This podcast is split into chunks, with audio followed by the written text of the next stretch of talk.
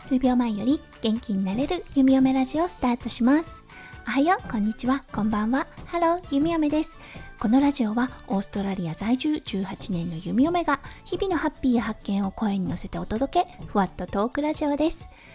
今日は2022年2月の9日水曜日ですね。皆さんどんな午後のひとときをお過ごしでしょうか？弓嫁ね今日のテーマは昨日あったね出来事をちょっと皆さんとシェアしたいなと思って今日はそれをテーマにお話をさせていただきます。はいそれでは今日も元気に弓嫁ラジオスタートします。そう昨日の配信でも弓嫁お伝えしましたが昨日は息子くん電車デビューをしました。そしてね夫翔ちゃんの車修理に出していて昨日は車が修理終わったのでそう車を取ってきてやっと家にね、車が戻ってくるっていう感じだったんですよね。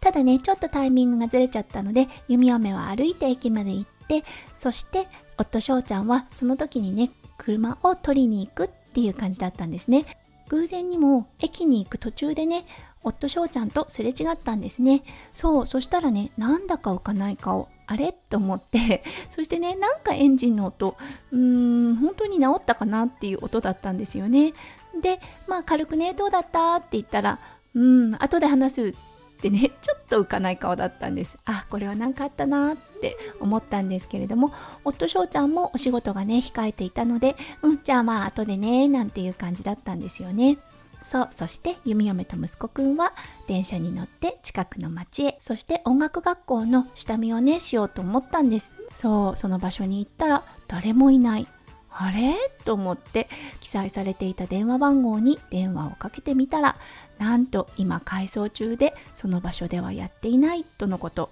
で車で5分の場所。歩いたら30分ぐらいの場所に一時的に移動しているっていうことを言われてしまってあこれはダメだ。今日は無理だっていう風になっちゃって結局下見できなかったんですね。ああ今日はこんな日なのかなっていう予感はあったんです。そうそしてお仕事が終わった翔ちゃん。まあお昼もね外で食べようかっていう話になっていたので治ったか治ってないかわからない車で迎えに来てくれましたそして話を聞いたら一部分だけ直したそうなんですね。でもしその奥の部分まで直すとなるとそれよりかなりのお金がかかるって言われたようでまず1段階目のところで直してみて様子を見ましょうっていうふうに言われたそうだったんですね。うん、でもやっぱりねお家からゴスフォードの町まで来る時に警告サインが出てきてしまったようで そう気をつけて運転してくださいのサインが出てきてしまったようであこれはもうダメだねもう一度持って帰ろうっていうような状態になったんですね。夫翔ちゃん的に言ったらもう治ってちゃんと治った状態で返してほしかったっていう気持ちがあったようでやっぱりちょっとね終始浮かない顔でした。そして加えて来週だったんですが結構車が必要なことが多いんですよね。弓嫁の歯医者だったりシドニー1泊の予定も入れていました。そうだからねどうしても車治った状態で欲しかったんですよね。それもあってうんちょっと終始浮かない顔っていう感じだったんですね。いつもだったらランチねどこでするかとかね即決するタイプの旦那さんなんですけれどもうんそれもね、うん、なんかよくわからない何食べていいかわからないっていうので そう珍しく弓嫁がじゃあ今日はこれにしようって言ってあのランチをしたような状態でした。でねやっぱり人間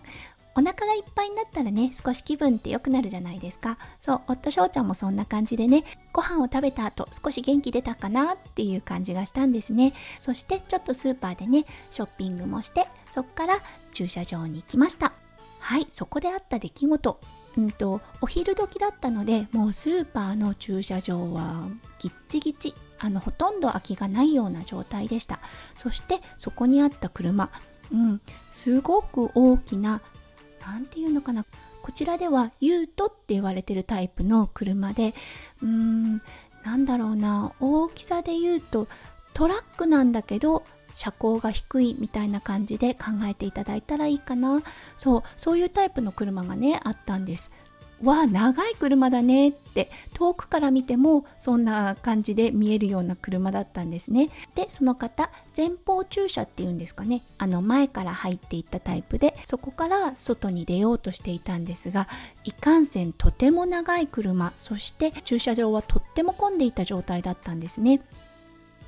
でその女性。もうセンサーはねついてる音が聞こえてたんですが本当にね苦戦してたんです。はい。弓嫁も旗から見てそして注射が苦手な弓嫁。うん。あのすっごい気持ちが分かったんですよね。うわー大変そうって。そして弓嫁たちがね車を止めていたのはそのすぐ近くでした。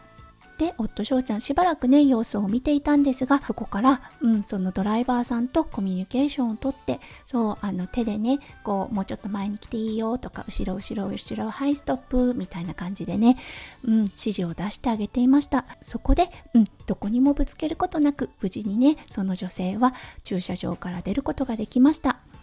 それを旗から見ていた弓嫁ああだから私この人に惚れたんだなーって再確認してしまいました。うん。困ってる人がいた時、やっぱりね、傍観とかするんじゃなくて、一歩手を差し伸べる。もしかしたら必要ないって言われてしまうかもしれないけれども、でも、まず手を差し伸べてみるっていう感じでね。そう、そういうことが本当に無理をするわけでもなく、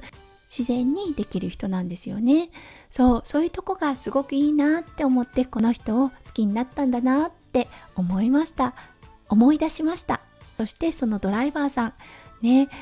無事に車を出てこれた時、何度も何度も頭を下げて、ありがとう、ありがとう、ありがとう、よかったって言ってくれたんですね。それを見ててね、一気に弓嫁たちの気持ち、ちょっとね、雲がかかっていた気持ちがパーって晴れましたよね。そう、やっぱりね、人の気持ちを救うのは人なんですよね。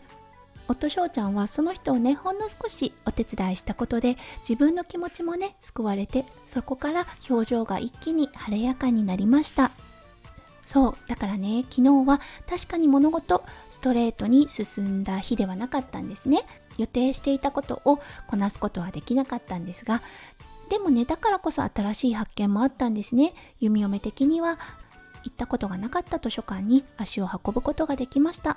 そして素敵な出会いもありましたよね。そう。そして普段はねちょっと忘れがちなどうしてこの人をパートナーにしたのかどうしてこの人のことを好きになったのかっていうのをね再度ねその大切な気持ちを思い出すことができました。ということで今日はね昨日あった出来事そしてそう大切な気持ちですよねどうしてこの人を人生のパートナーに選ぼうかって思ったのかっていうことをね、うん、再度確認できたと思いました。うん、そう、まっすぐね、進まない日だってありますよね。だけど、そこに悲観するのではなくね、そこからどんな新しいね、発見をできるかどうかっていうのがね、大事になってくるかなって思いました。はい。ということで、今日も最後まで聞いてくださってありがとうございました。皆さんの一日がキラキラがいっぱい詰まった素敵な素敵な一日になりますよう、弓嫁心からお祈りいたしております。それではまた明日の配信でお会いしましょう。数秒前より元気になれる弓嫁ラジオ、弓嫁でした。じゃあね、バイバーイ。